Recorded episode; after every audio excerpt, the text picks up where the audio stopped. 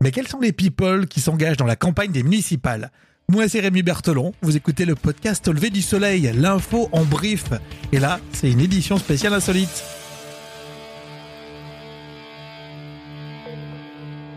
Au lever du soleil avec Rémi. Ah ça j'aime bien, en plus ça va vous plaire j'en suis sûr. Quels sont les people qui s'engagent dans ces euh, campagnes municipales Je vous rappelle que c'est dimanche, hein, vous votez. Alors pour ce premier tour, il y a Richard Gottener, il a 71 ans. Alors pour les jeunes, vous connaissez pas du tout, euh, chanteur des années 80. Euh, Richard Gottener qui est candidat à Sérilly, c'est une petite commune de 2300 habitants et c'est dans le département de l'Allier. Alors toujours dans l'Allier, il y a plein de stars des années 80 a priori, puisqu'il y a la chanteuse Stone, 72 ans, qui euh, là aussi euh, se présente. Commune de Commentry, hein, elle est juste euh, sur la liste pour soutenir le maire sortant, 6200 habitants dans l'Allier pour la chanteuse Stone. Il y a deux journalistes aussi qu'on connaît. Il y a Patrick de Carolis. Lui, c'est au sud, à Arles. Il se présente en tête de liste dans les Bouches du Rhône. Et puis Laurent Bazin, d'Extar euh, des matinales de RTL, lui, il est du côté de l'Aude, il se présente euh, dans une petite commune de 512 âmes, comme on dit. C'est à Sainte-Eulalie. Une star à, Marseille, Jackson Richardson. Alors si vous connaissez rien euh, dans le monde du, euh, du sport, vous pensez peut-être que c'est un chanteur américain. Non, Jackson Richardson, c'est l'ancien international français de hand.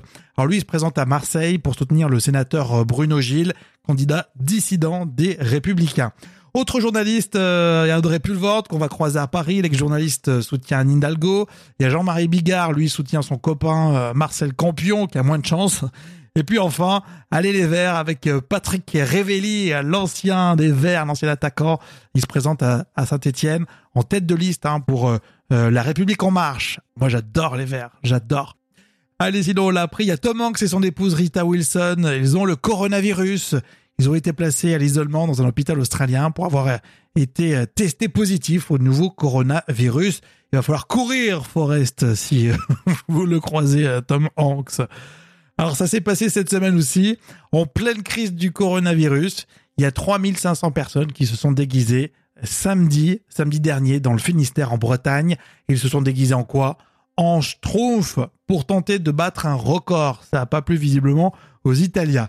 Et puis enfin pour euh, terminer, là ça nous amène aux États-Unis d'Amérique, euh, puisque le vol United Airlines qui devait relier euh, dimanche dernier, une petite ville du Colorado à l'est, à la côte est des États-Unis, a eu une, une, escale improvisée à Denver, tout cela parce qu'un passager a éternué. Du coup, tous ses voisins ont demandé à l'avion de se poser. Ça a été la crise de panique. Vous voyez?